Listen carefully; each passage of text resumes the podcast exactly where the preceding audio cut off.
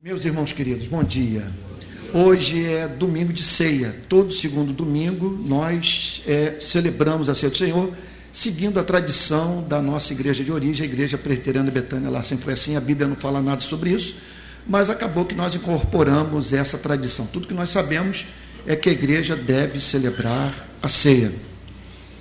Nesse sentido, é importante destacar um ponto. A nossa fé é simplérrima se formos comparar o cristianismo com as demais religiões, nós perceberemos o quanto Jesus simplificou a relação do ser humano com Deus. Então pensemos na igreja. O que é a igreja? A igreja que Cristo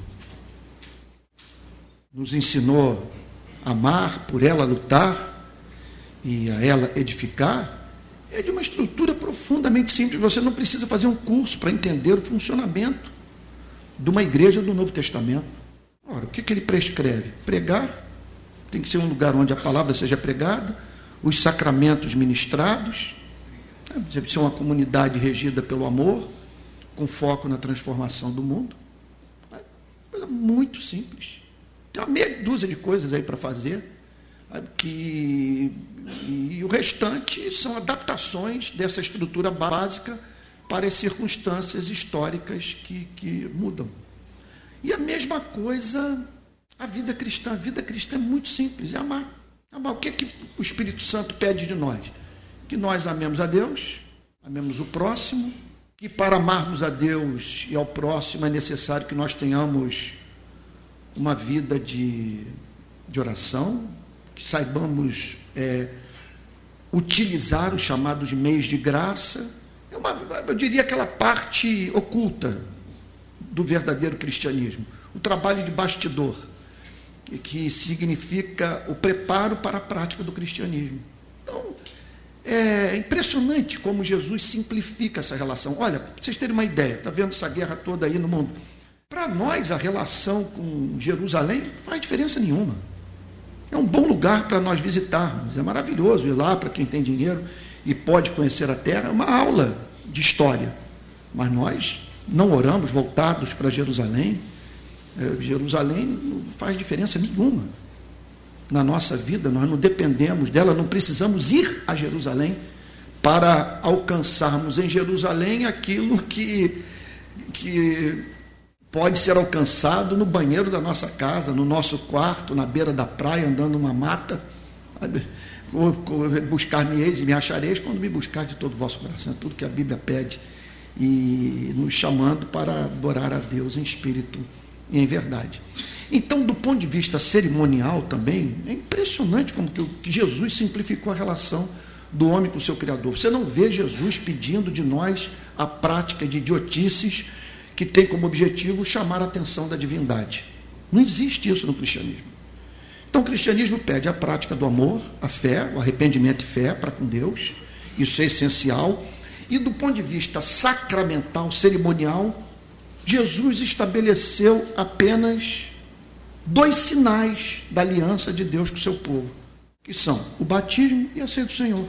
Então, nós não temos dias sagrados, festas santas, nada disso e esse sem número de observâncias que acabam, portanto, desviando a nossa atenção do foco principal, que é a luta pela justiça, pelo direito, a promoção da paz nesse planeta tão confuso. Então, Jesus pede que, ao entrarmos nessa relação com Ele, que nós procuremos o batismo, no caso da conversão de adultos. Se é adulto, você entendeu a fé, então Jesus manda que você seja batizado. É uma dramatização. É, se você é imerso nas águas, conforme os nossos irmãos batistas ensinam, você está ali dramatizando a morte e a ressurreição. É um simbolismo lindíssimo.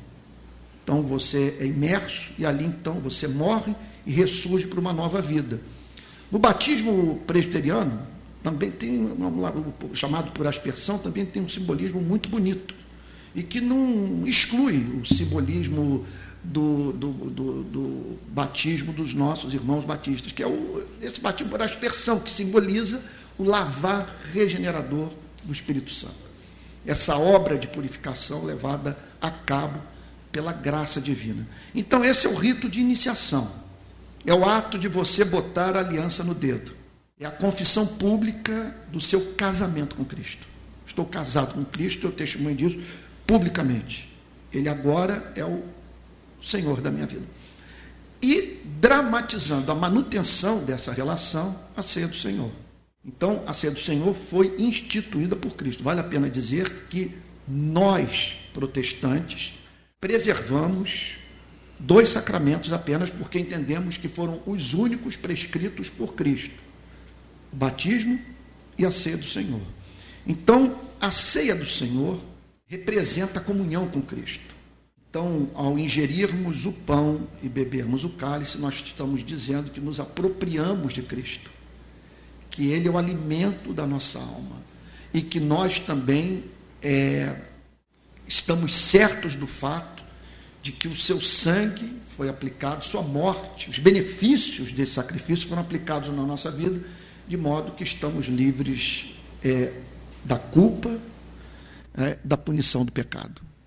Então, observe que a ceia do Senhor, que deve ser celebrada regularmente pela igreja, fazer isto em memória de mim, significa a igreja se reunindo não para pensar, veja só, trazer à sua memória regularmente um conjunto de ideias teológicas. Não é isso.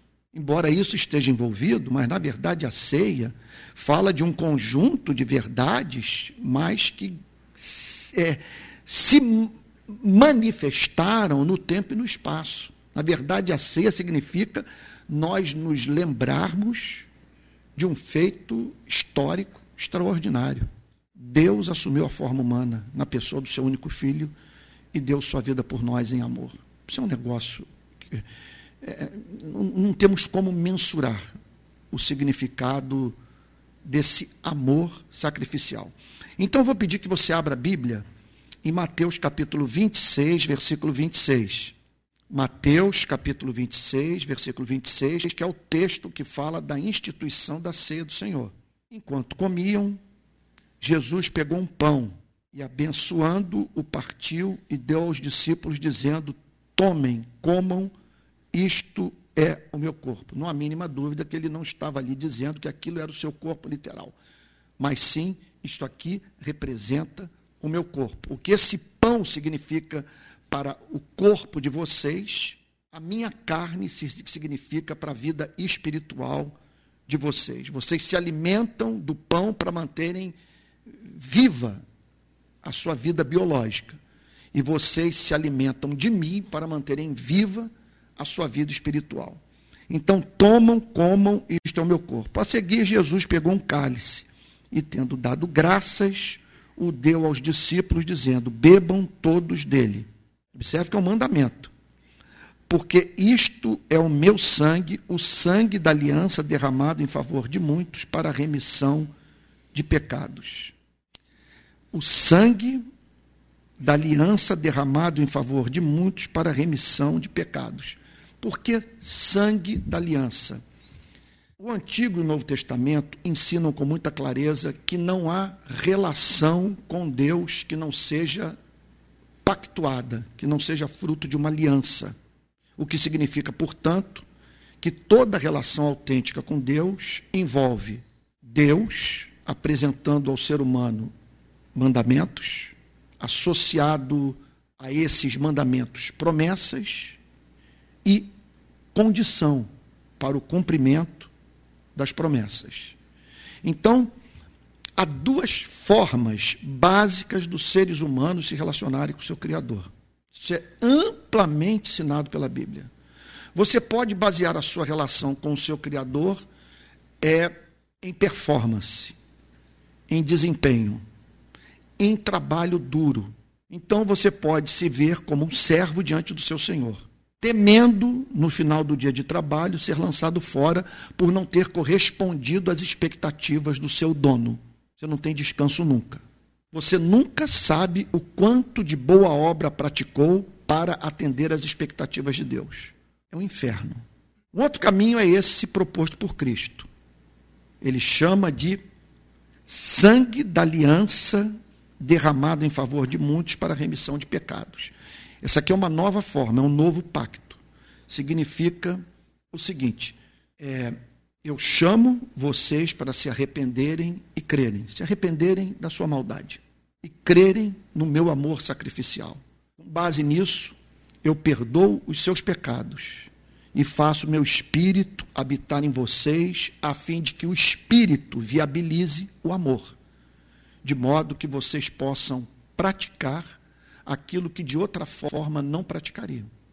Porque se vocês não estiverem, não estiverem ligados a mim, mas de maneira nenhuma vocês poderão dar fruto.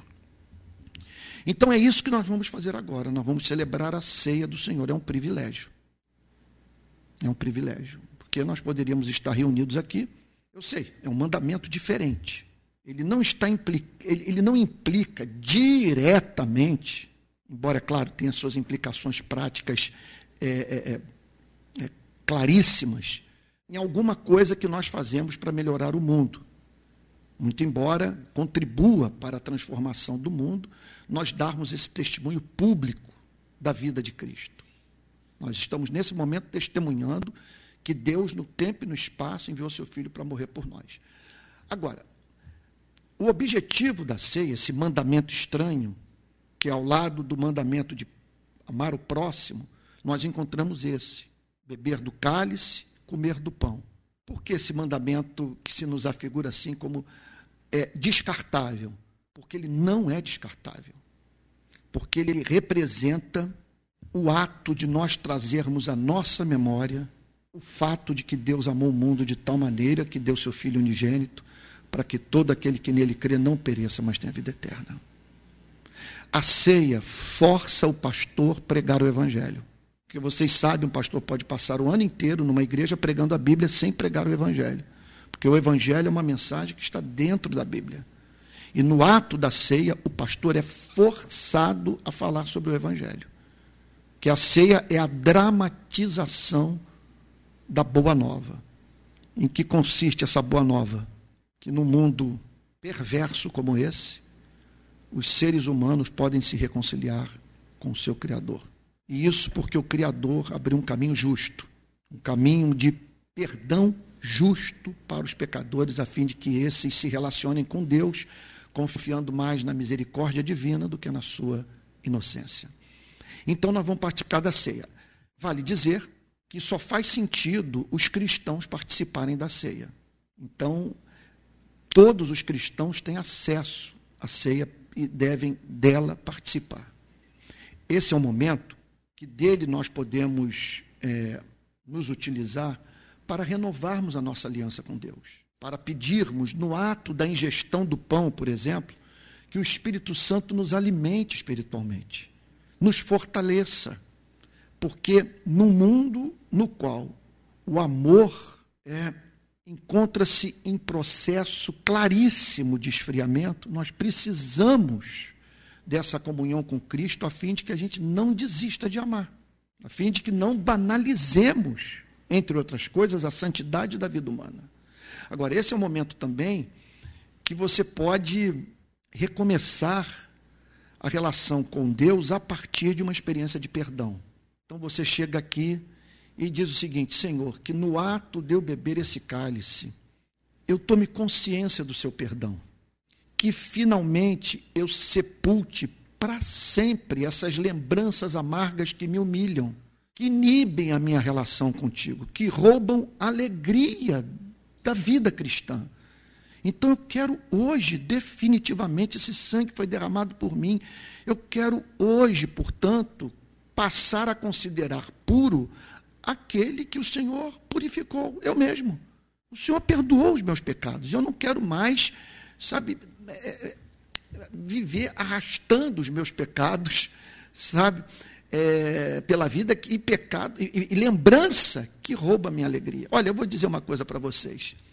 Se eu pudesse voltar no passado e me encontrar, se eu me visse 20 anos, 30 anos atrás, e eu ali então aparecesse ao lado do Antônio que eu fui, eu diria para ele a seguinte coisa. É, eu diria para ele, garoto, é, O Criador não pode ser na sua vida a imagem projetada do seu pai. O que o seu pai falou para você não é o que o pai de Jesus Cristo está hoje dizendo para você. Então, um preço altíssimo foi pago para você ter paz. Não é possível que o seu cristianismo seja apenas prestação de contas para um Deus severo, meticuloso, implacável, que não lhe dá descanso um segundo sequer, que não faz outra coisa na sua vida que não seja trazer à sua memória que você não vale nada. Então, você não está servindo ao Pai de Jesus, você está servindo ao diabo. Ele é o acusador. O Pai é aquele que tem prazer em vê-lo voltando para casa diariamente para receber o seu abraço.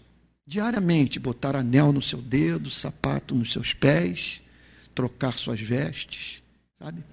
E lhe dizer que você é precioso, você estava perdido e foi achado. Que assim é o Pai, ele pede para que você mantenha o ouvido surdo para a voz do irmão mais velho. Não ouça Moisés. Não mantenha os seus olhos no Monte Sinai. Olhe para aquele bebê mamando no seio de Maria. Não ouça a lei. Não ouça a sua mal formada consciência, atrofiada pela culpa.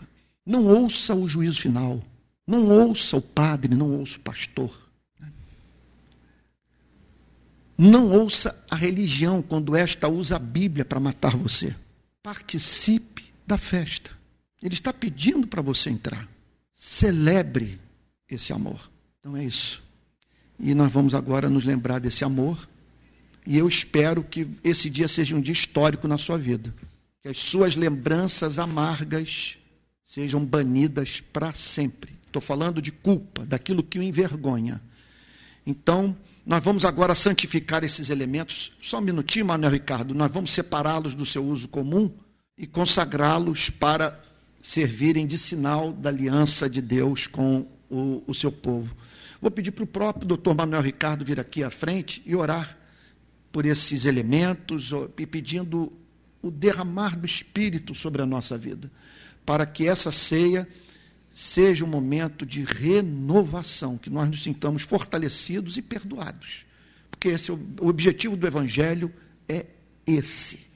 É, é, é, o objetivo do Evangelho é fazer com que nós nos sintamos filhos e filhas no reino do Pai. Amém, Senhor. Amém, Jesus. Amém, Senhor. Amém. Amém. Amém. Amém, Jesus. Amém. Amém. Amém. Amém, Jesus. Amém, Jesus. Amém, Jesus. Amém. Olha, à medida que os irmãos forem recebendo o, o cálice e o pão, podem comer do, do, do pão, beber do cálice e se manterem em estado de adoração. Deixa eu só dizer uma coisa. Perguntaram por John Stott, é o famoso teólogo britânico, qual é o segredo da sua vida cristã? Ele falou: Eu oro, eu leio a Bíblia e participo da ceia do Senhor. Para nossa tradição, a, a luz das Sagradas Escrituras é um meio de graça é um canal mediante o qual a nossa vida é fortalecida espiritualmente. Então, participe da ceia, enquanto o Vitor nos dirige aí com, com cânticos que exaltem o amor daquele que nos chamou para essa redenção.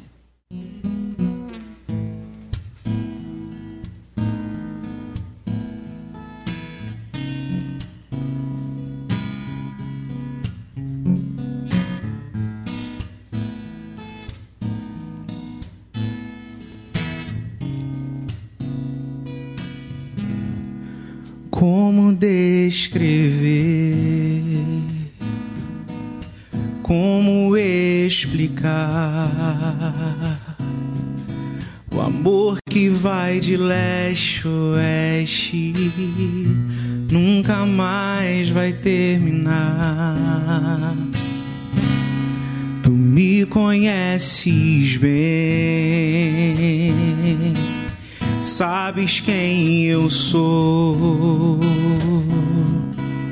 Não há como me esconder de ti, tu sempre sabes onde estou. É de coração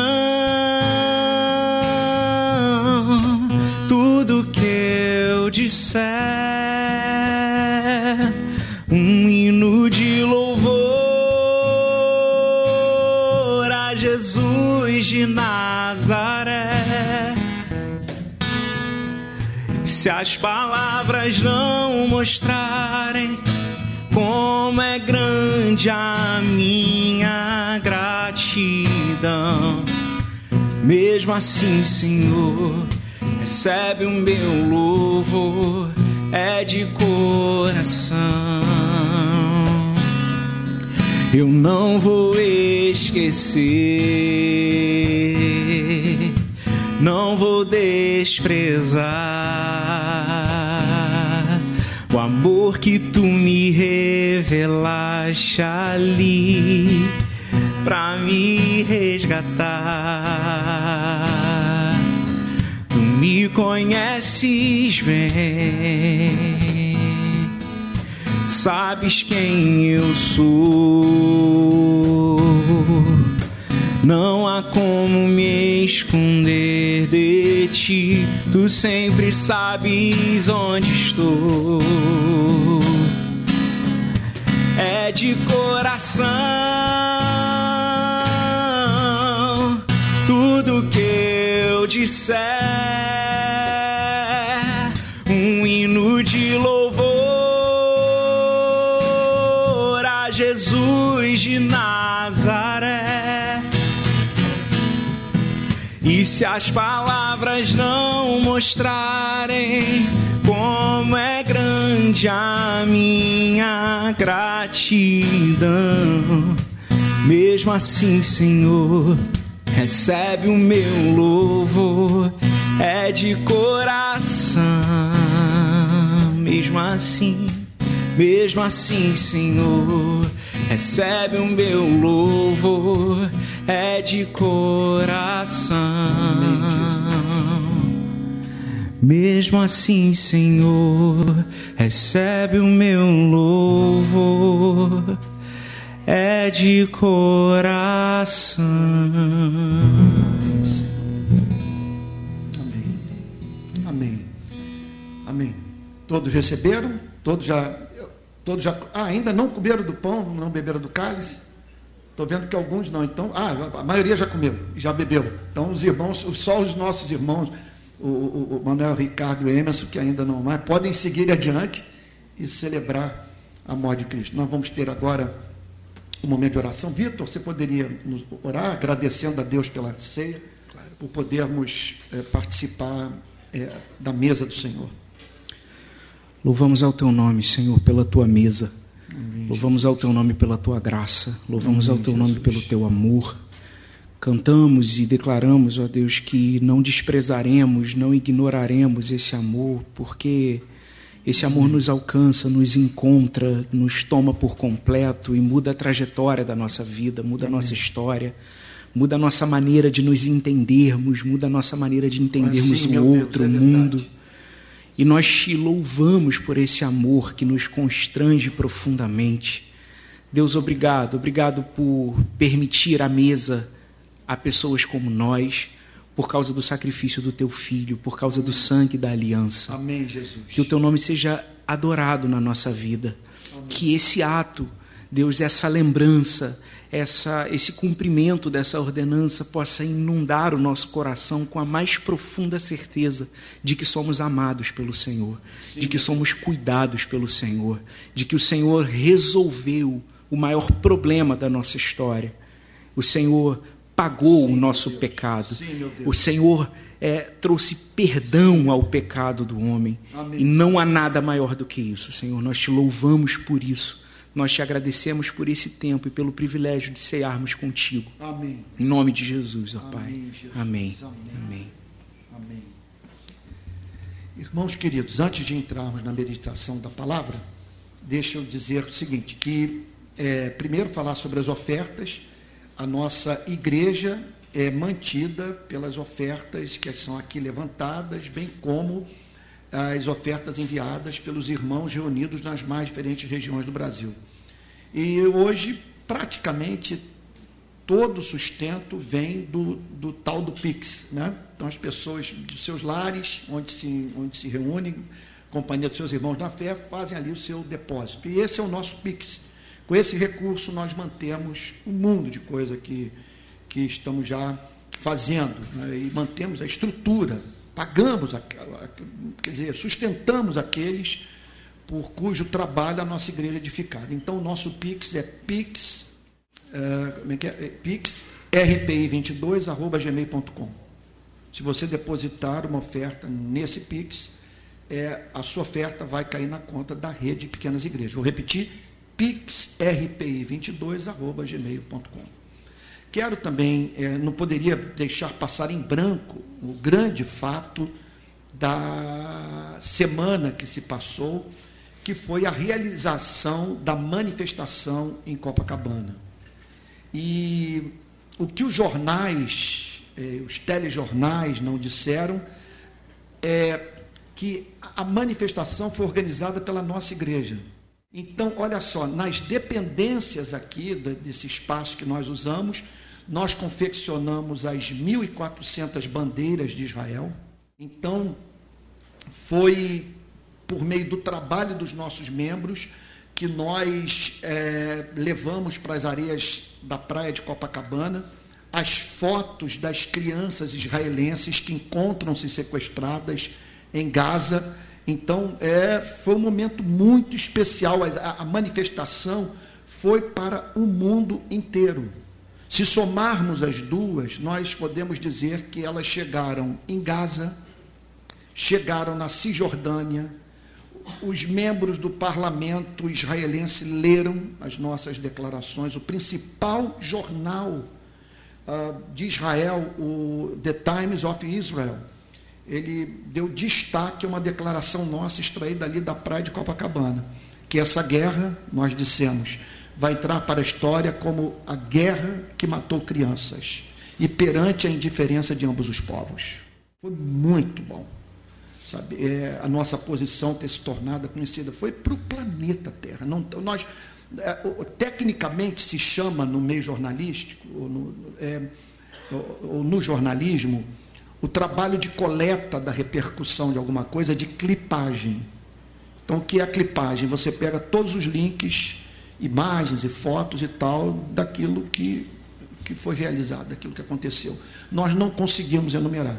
É impossível está em todos os cantos. Ainda ontem recebi uma, uma foto da Bruna Prado, que é fotógrafa da Associated Press. Ela disse: a minha foto ganhou o, o destaque entre as fotos mais importantes do Caribe de toda a América Latina. Então, o recado foi dado. Acredito que ele foi simétrico, foi equilibrado. Nós condenamos a guerra e condenamos o terrorismo. Acreditamos que é por isso que os cristãos devem lutar. Então, eu estou muito feliz pelo fato de a igreja estar nascendo. Olha só, concomitantemente ao nascimento da nossa igreja, nós demos início com o doutor Manuel Ricardo ao trabalho de assistência médica na favela do Jacarezinho, que só cresce. Ele já, tem, já temos hoje ali um pequeno ambulatório, nós podemos dizer, com remédio e tal, e local de atendimento e outros profissionais estão chegando. É, já temos psicólogos, enfermeiros, assistentes sociais e tal. Isso é uma coisa maravilhosa. E, paralelo a isso, agora a manifestação. E é muito bom eu poder falar sobre uma manifestação para uma igreja sem pisar em ovos, sem ver, sem ver pessoas se levantando, virando as costas para mim e saindo do templo, revoltadas. Então, é, é, é, maravilhoso tratar abertamente dessas questões com uma igreja que é isso, já não discute mais é, é, é, esses princípios éticos que para nós está mais do que estabelecido, sabe, que é por esse tipo de, de causa que a igreja deve lutar. Então é maravilhoso ver isso. A igreja faz, fazendo a militância nas ruas, a defesa de direito, a igreja na ponta, lá dentro da comunidade, cuidando do necessitado. E se Deus quiser, nós vamos dar um outro passo, que é o envolvimento com a obra missionária do mundo, de nós sustentarmos missionários que estão levando o Evangelho de Cristo para outras nações. Então, quero dizer que eu estou muito grato, grato para a nossa moçada aqui. Puxa vida, Natan, nota mil, a galera total. Chegamos na praia de Copacabana quatro horas da madrugada, fincando aquelas bandeiras e fazendo a coisa de modo simétrico para que uma ficasse ao lado da outra. Foi muito legal. E agora, é claro, enfrentando todos os ataques ataques de todos os lados. Na primeira manifestação, nós tivemos contato com, com judeus que por ali passaram e não foi fácil o diálogo. Teve um que eu inadvertidamente toquei no braço dele enquanto conversava, tentando ajudá-lo a entender que nós não estávamos ali contra Israel, nem contra o direito, o exercício do direito de autodefesa, mas contra o massacre em Gaza. Eu, sem querer, encostei no braço dele. Ele tirou o braço e deixou claro para mim que ele não que ele não gostou do que eu fiz. Eu nunca vivi essa experiência na minha vida. E depois eu me esqueci e toquei nele pela segunda vez. Mais uma vez ele tirou o braço e pediu para que eu não tocasse nele. Eu me senti um leproso. Sabe? Ainda bem que eu tenho uma autoestima boa para lidar com isso e, na verdade, ter misericórdia da vida dele, em vez de ficar. É, com alguma espécie de, de sentimento de inferioridade. Né? E, e, tal. Então, teve um outro que passou e perguntou cadê a foto das crianças israelenses que foram sequestradas, as que morreram e tal. Eu falei, calma aí. Terça-feira o senhor virá aqui, dia 7, porque nós vamos fazer um ato pedindo a soltura dos reféns em protesto contra o terrorismo. Aí ele falou, ah, então deixa eu gravar aqui, eu, vou, eu quero gravar, que eu sou da comunidade judaica, e quero que o senhor fale o que está dizendo para mim, para todo mundo. Aí gravei, falei, convidei todo mundo e tal, chamei para que estivessem ali presentes. Né? Então, isso e xingamento, gente passando, correndo na rua, xingando, dizendo que nós éramos a favor do terrorismo e tal, contra Israel. E assim foi. Já na semana seguinte, no dia 7, tudo mudou. É, muito judeu passando pelo calçadão, vários pedindo para tirar foto. Quando viram as bandeiras de Israel, ficaram muito emocionados. Teve uma moça que mora em Israel e estava em Israel no dia do ataque terrorista. Olha, foi muito emocionante quando ela, movida pela mais nítida gratidão, olha só que, que interessante, me pediu um abraço. E eu me vi ali na, no calçadão de Copacabana, abraçada a uma moça israelense que mora em Israel, não fala uma palavra de português, e comovida de ver os brasileiros se lembrando do seu povo. Teve então, é, vivemos, teve uma outra pessoa que passou e perguntou se eu era judeu.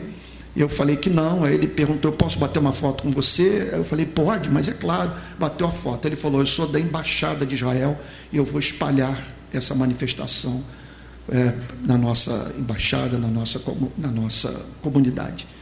Então, é, foi isso. Uma coisa que eu aprendi também ali no calçadão é como nós precisamos de tato para falar com ambos os povos. A ferida é profunda. Profunda. Então, teve momentos que eu falei o seguinte: não tenho como levar adiante o diálogo. A mim me cabe respeitar a dor e falar sobre o que eu penso, mas não diretamente voltado para uma pessoa que, de tão ferida que se encontra, é, não consegue lidar com, talvez, aquela sobriedade que quem não sofreu na carne a injustiça é capaz de lidar. Então, é, foi isso. O que eu sei é que se espalhou pelo mundo é, que houve dois atos em Copacabana, na mesma instituição, sabe? e se solidarizando com ambos os povos. Agora, uma lição também, né? que essa já é antiga, porque nós sempre somos atacados pelos mais diferentes motivos. Né? Um deles, por exemplo, é que nós não lutamos pelos policiais do Rio de Janeiro, que nós não damos voz aos policiais, que nós não somos solidários a, eles, que não, não é verdade. A gente mantém uma instalação na Lagoa Rodrigo de Freitas com os nomes de todos os policiais militares do Rio de Janeiro assassinados esse ano. Sabe? Já fizemos manifestações e tal. Agora, o que impressiona é o seguinte, que quando você anuncia que vai fazer um ato pelo direito do policial, que a nossa polícia é a que mais morre no mundo, é, ninguém aparece.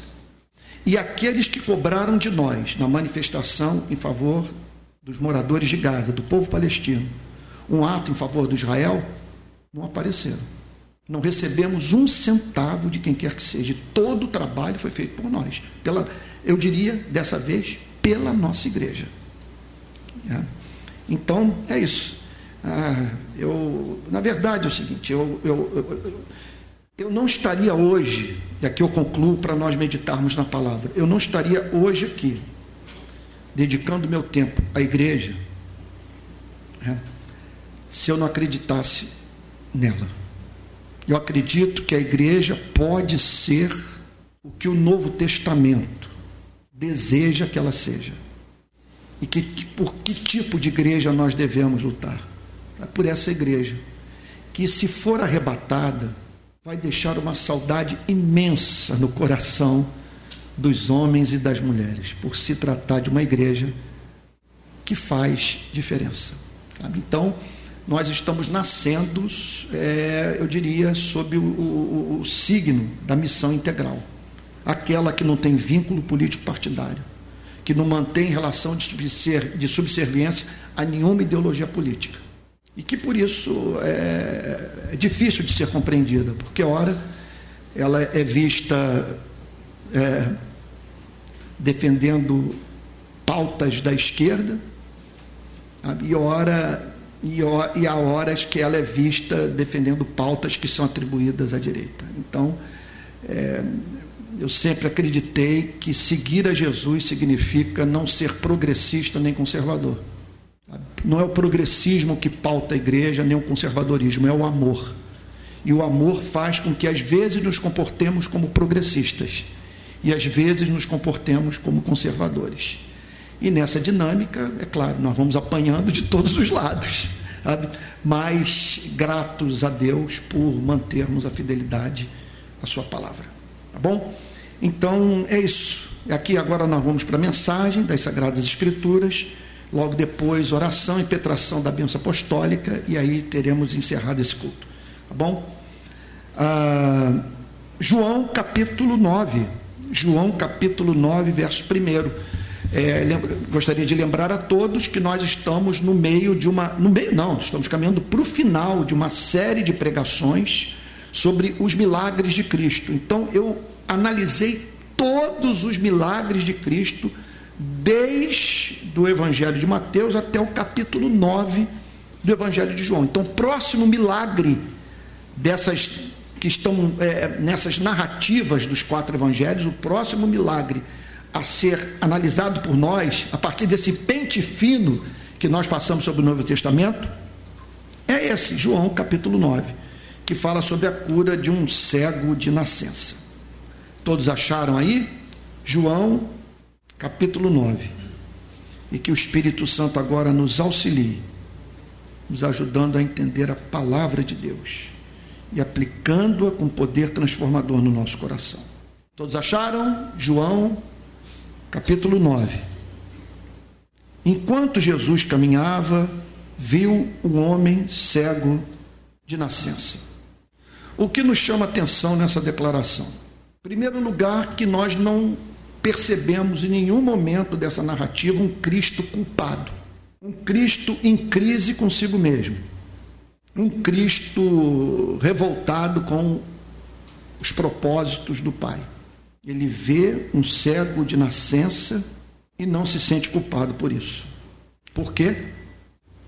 Porque Deus tem acesso a todas as informações. O que nos faz tropeçar é o fato de que nós ousamos fazer avaliação sobre o sofrimento humano e muitas vezes apresentando como veredito a indiferença divina ou a falta de amor do Criador, sem termos acesso a todos os fatos.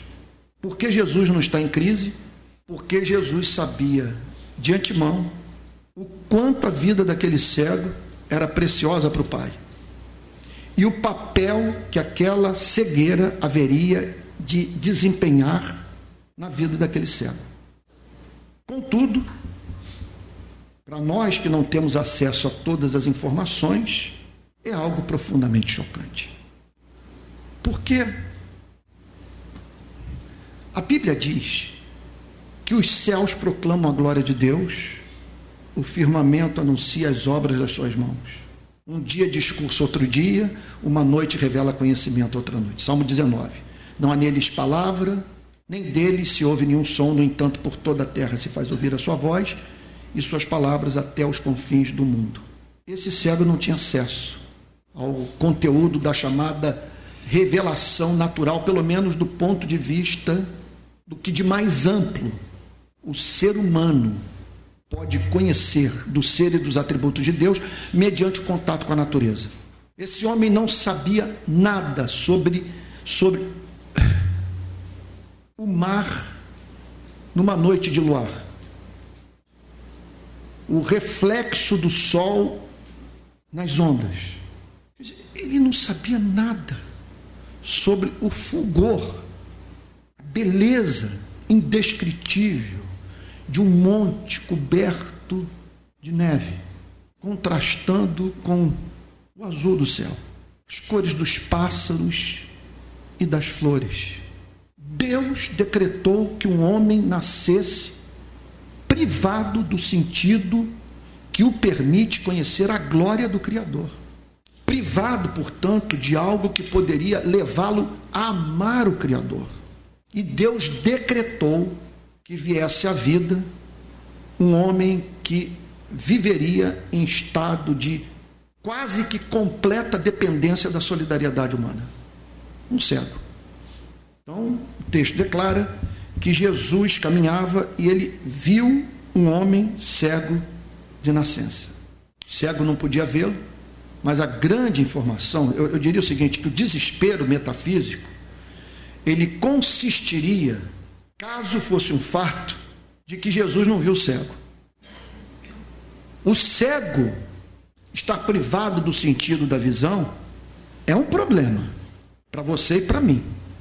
Porque Deus permitiu tamanho sofrimento.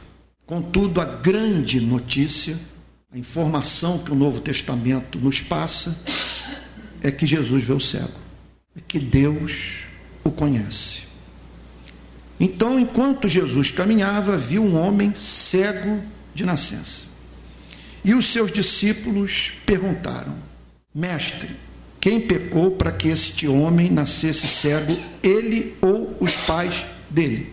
É impressionante nesse sentido como que os debates na igreja, por estarem fundamentados numa premissa equivocada, podem levar pessoas diferentes a oferecerem respostas diferentes à vida.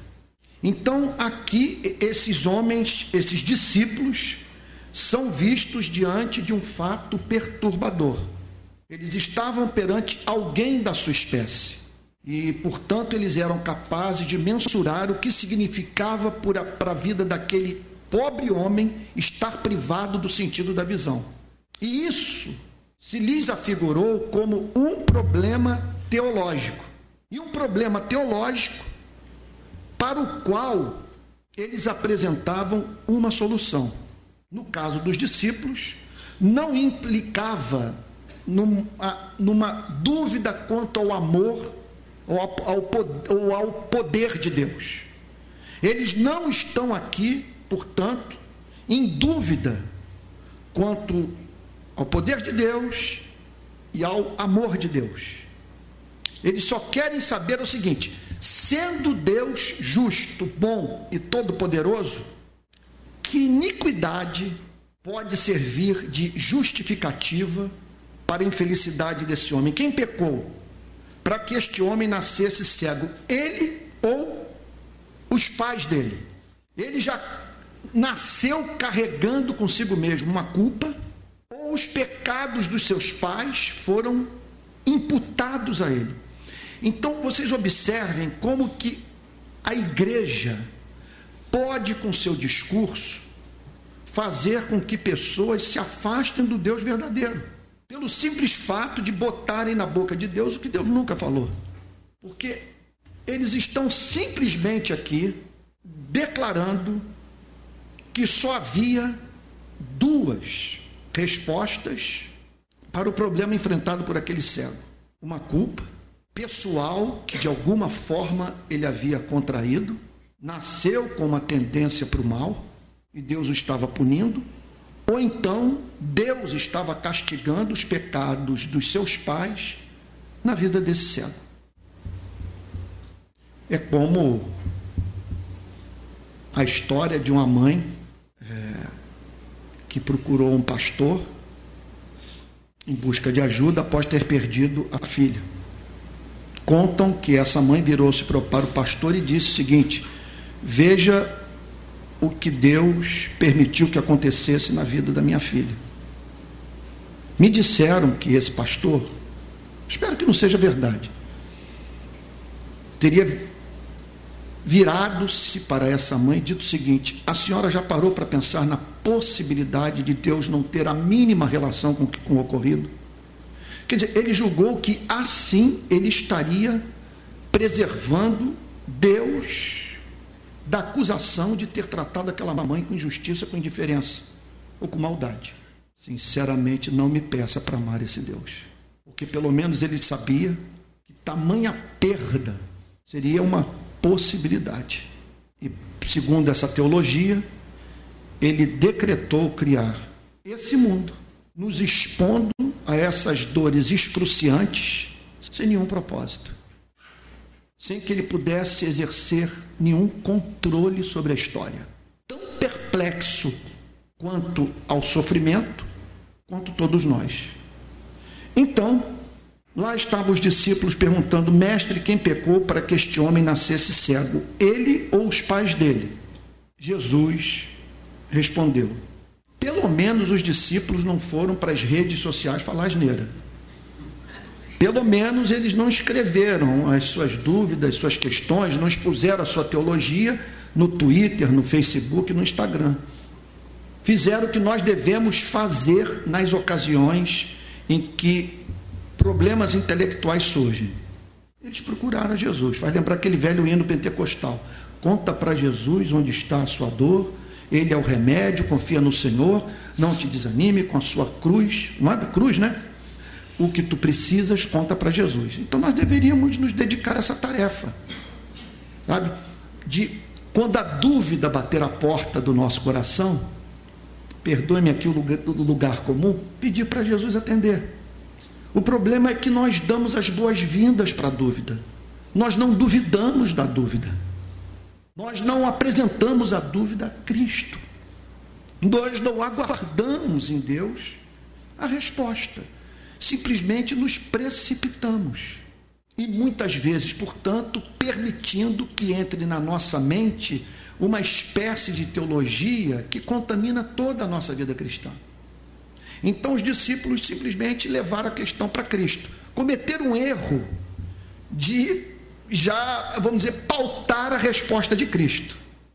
A explicação para o sofrimento desse cego envolve ou um pecado que lhe seja inerente, que tem a ver com o seu nascimento, com a sua condição, ou uma culpa que lhe foi imputada em razão dos pecados dos seus pais. Jesus respondeu: nem ele pecou, olha aí, nem ele pecou, nem os pais dele. Aí isso é um problema. Nem ele pecou, nem os pais dele. Isso aqui é um murro na boca do estômago da chamada teologia da prosperidade. Que se você se submeter aos dez mandamentos, se você viver uma vida reta e santa, as coisas vão é, acontecer na sua vida de modo maravilhoso, atendendo todas as suas expectativas. Não funciona assim a vida. Nem ele pecou, nem os seus pais. Isso aqui, portanto, é sofrimento. Sofrimento que aconteceu na vida de gente amada, que não é em decorrência de um pecado factual, é um, um sofrimento na vida de gente preciosa para o Criador. Nem ele pecou, nem os seus pais. De modo como que nós devemos ser criteriosos nas ocasiões em que vemos a vida se voltar contra a vida de alguém. De você julgar, então, que determinado sofrimento deve ter uma relação íntima com algum pecado. Essa é a tentação de nós nos assentarmos no trono de Deus ou desempenharmos o papel de secretários da divindade. Melhor coisa é suspender todo juízo e, pela fé, descansar nos propósitos santos, justos e sábios de Deus. Nem ele pecou, nem os pais dele. Mas isso aconteceu para que nele se manifestem as obras de Deus. Simplesmente o que Jesus está dizendo é o seguinte: a privação desse sentido não escapou aos planos soberanos de Deus. Observe que Jesus é muito claro. Ele, ao, ao dizer que Deus, na sua soberania, atua nesse planeta de modo meticuloso, a ponto de não permitir que um pardal caia do céu sem a sua permissão e ter os cabelos da cabeça dos seus discípulos todos contados. Então, observe que na teologia de Cristo, o Pai é absolutamente soberano. Então, aqui ele está dizendo o seguinte: nada ocorreu à revelia da vontade soberana do Pai. Nem ele pecou, nem os pais dele. Mas isso aconteceu para que nele se manifestem as obras de Deus. Jesus está dizendo outra coisa também aqui, que para muitos é escandalosa. Deus é oleiro, nós somos o barro. E de fato, ele é soberano sobre o curso da nossa história. Nem ele pecou, nem os seus pais, mas isso aconteceu para quê? Para quê?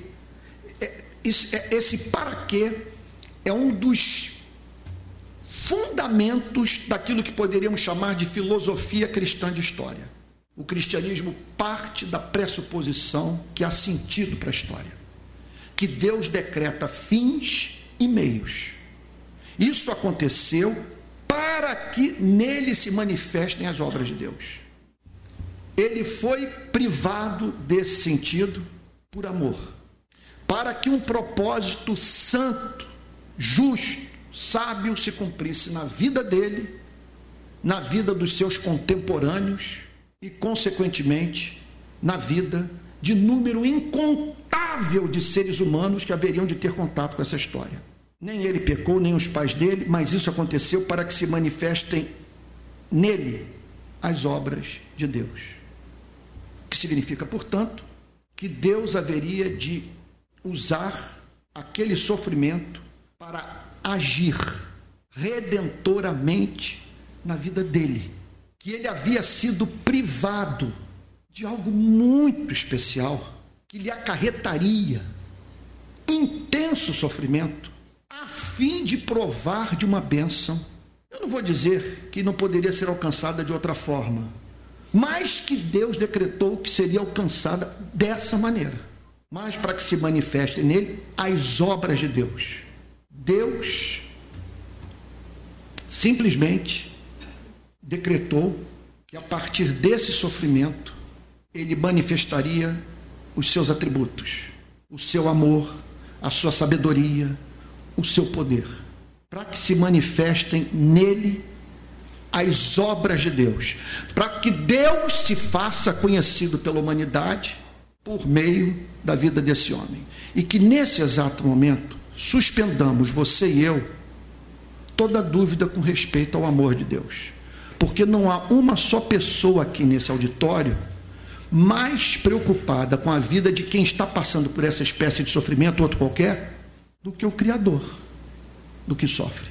Então, nem ele pecou, nem os pais dele, mas isso aconteceu para que nele se manifestem as obras de Deus. Meu Deus, que mensagem profundamente consoladora para você e para mim. Eu diria para vocês, deixa eu abrir um parênteses aqui, dizer o seguinte: se hoje eu rompesse com a visão cristã de mundo, nada para mim seria mais difícil, além de estar privado do amor de Deus, da comunhão com Deus, com Deus que Cristo revelou, do que romper com a minha narrativa de vida, com a narrativa que eu faço da minha própria vida.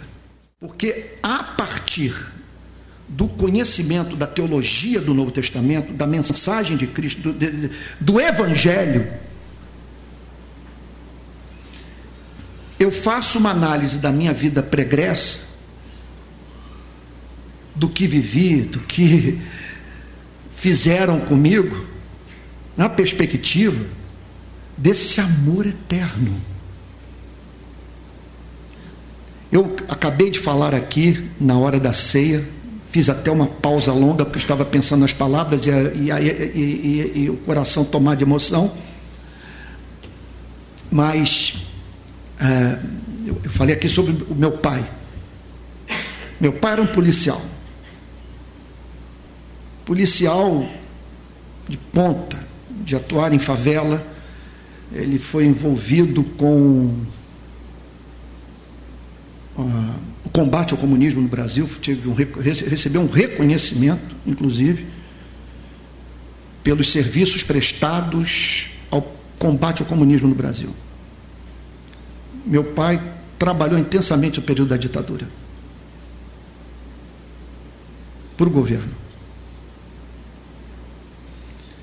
E é claro, a vida dele, ele acabou projetando aquela vida dentro de casa.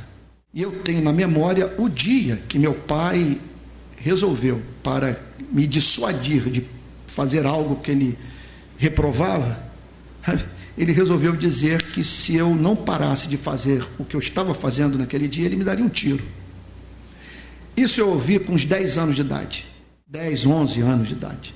Eu fui dos 10 até sair de casa, com 26 anos, nos conflitos no meu lar, relação pai e mãe, esperando que o meu pai viesse do quarto. Ele dormia com o revólver debaixo do travesseiro, que ele viesse com o revólver na mão para me dar um tiro. Então, é o extraordinário na vida cristã, essa narrativa que o Evangelho nos permite fazer na nossa própria história. Porque, independentemente do que meu pai fez ou deixou de fazer, sabe? A Bíblia diz que antes da fundação do mundo, ele já havia se afeiçoado por mim, o meu Criador. Que o amor que ele tem por mim é antigo e que, portanto, ele usou dessas experiências para manifestar na minha vida as suas obras. E a maravilha é que eu posso dizer o mesmo sobre você. O que aconteceu foi para que as obras de Deus se manifestassem na sua vida por meio dessa graça reprocessadora, que transforma lixo em adubo, que usa, portanto, da nossa dor para forjar o caráter de Cristo em nós.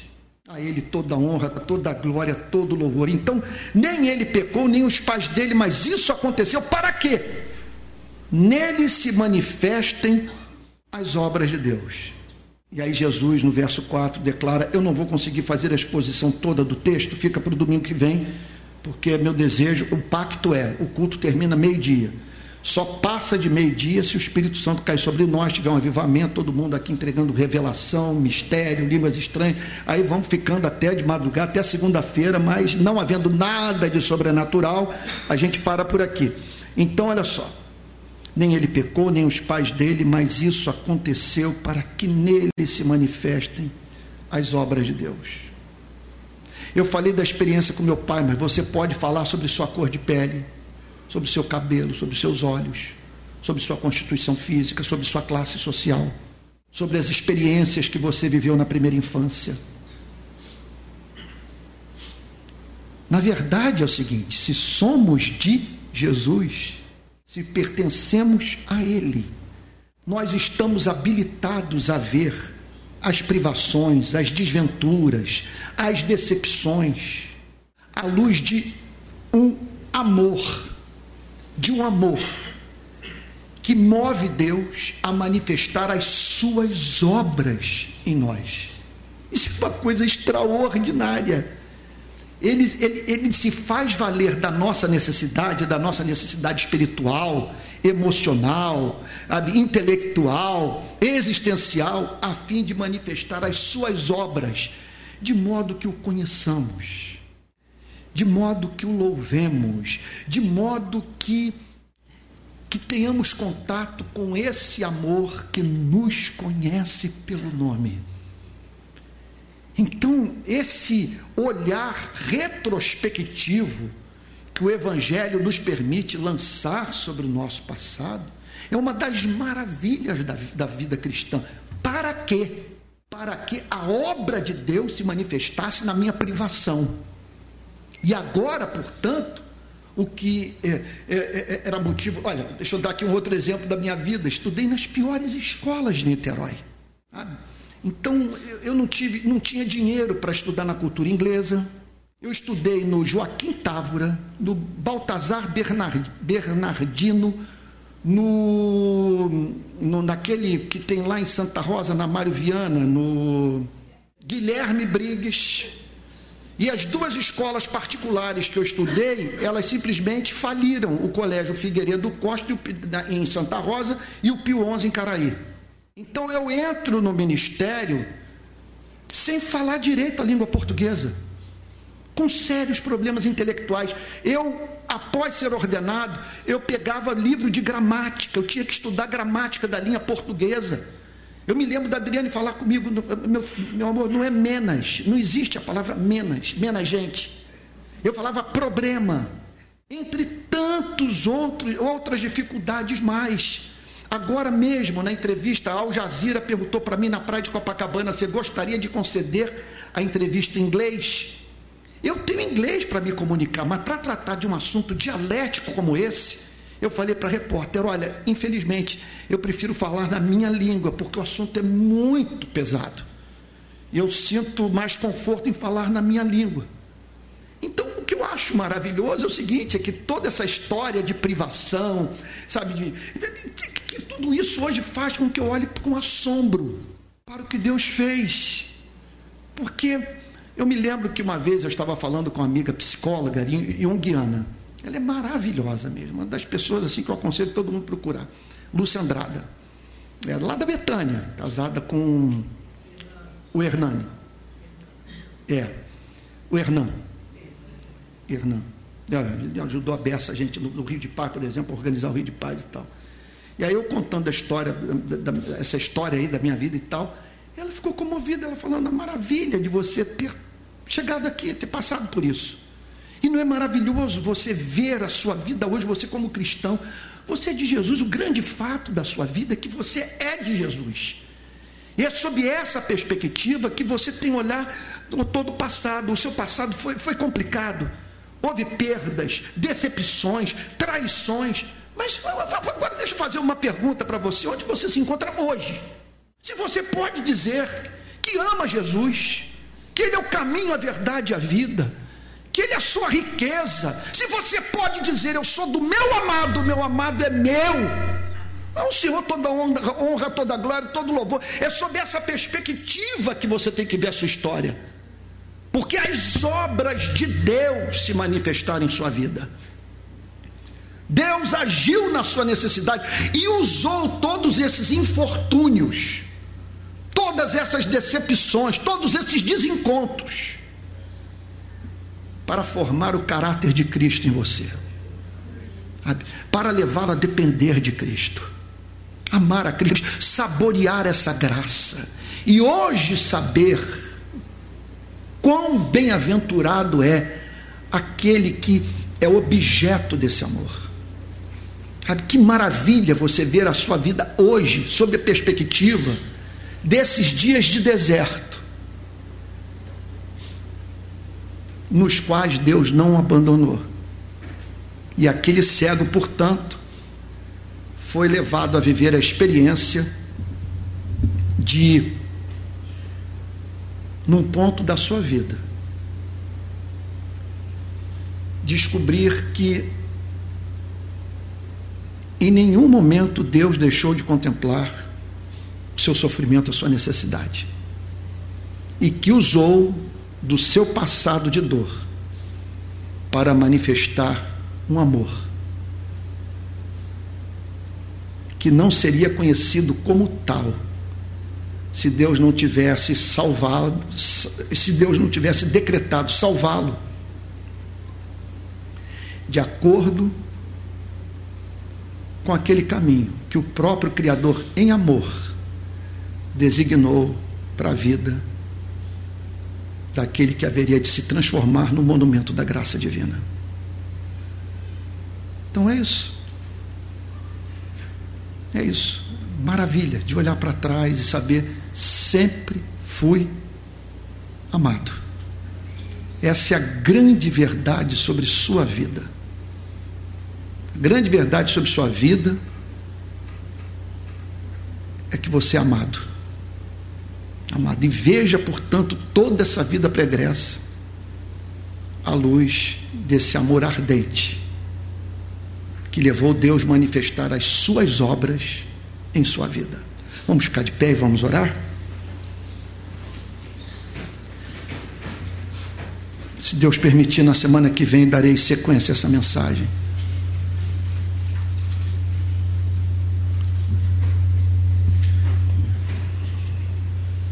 Vou pedir para a Liane nos conduzir a. Está vendo aqui alguma microfonia, não sei o que que está. O que, que ocorreu? Liane, você poderia usar o microfone e orar? Obrigado. Vou pedir para a nossa querida Liane nos conduzir a Deus em oração. Certamente, ela, como terapeuta, posso dizer terapeuta, né?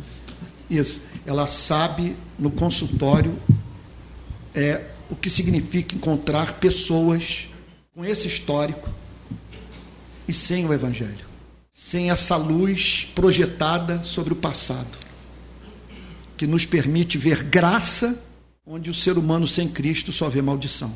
Verdade. Então nós vamos orar com a Liane agora, pedindo. Liane, pede aqui para que. Certamente tem gente aqui que, enquanto eu falava sobre minha vida, pensava na sua. Então, é nada mais bem-aventurado do que a palavra vir sobre o coração e selar esse amor e curar e, e nos ajudar a construir, pela décima vez talvez que eu use essa palavra, essa narrativa, narrativa evangélica da história da nossa vida. Vamos orar.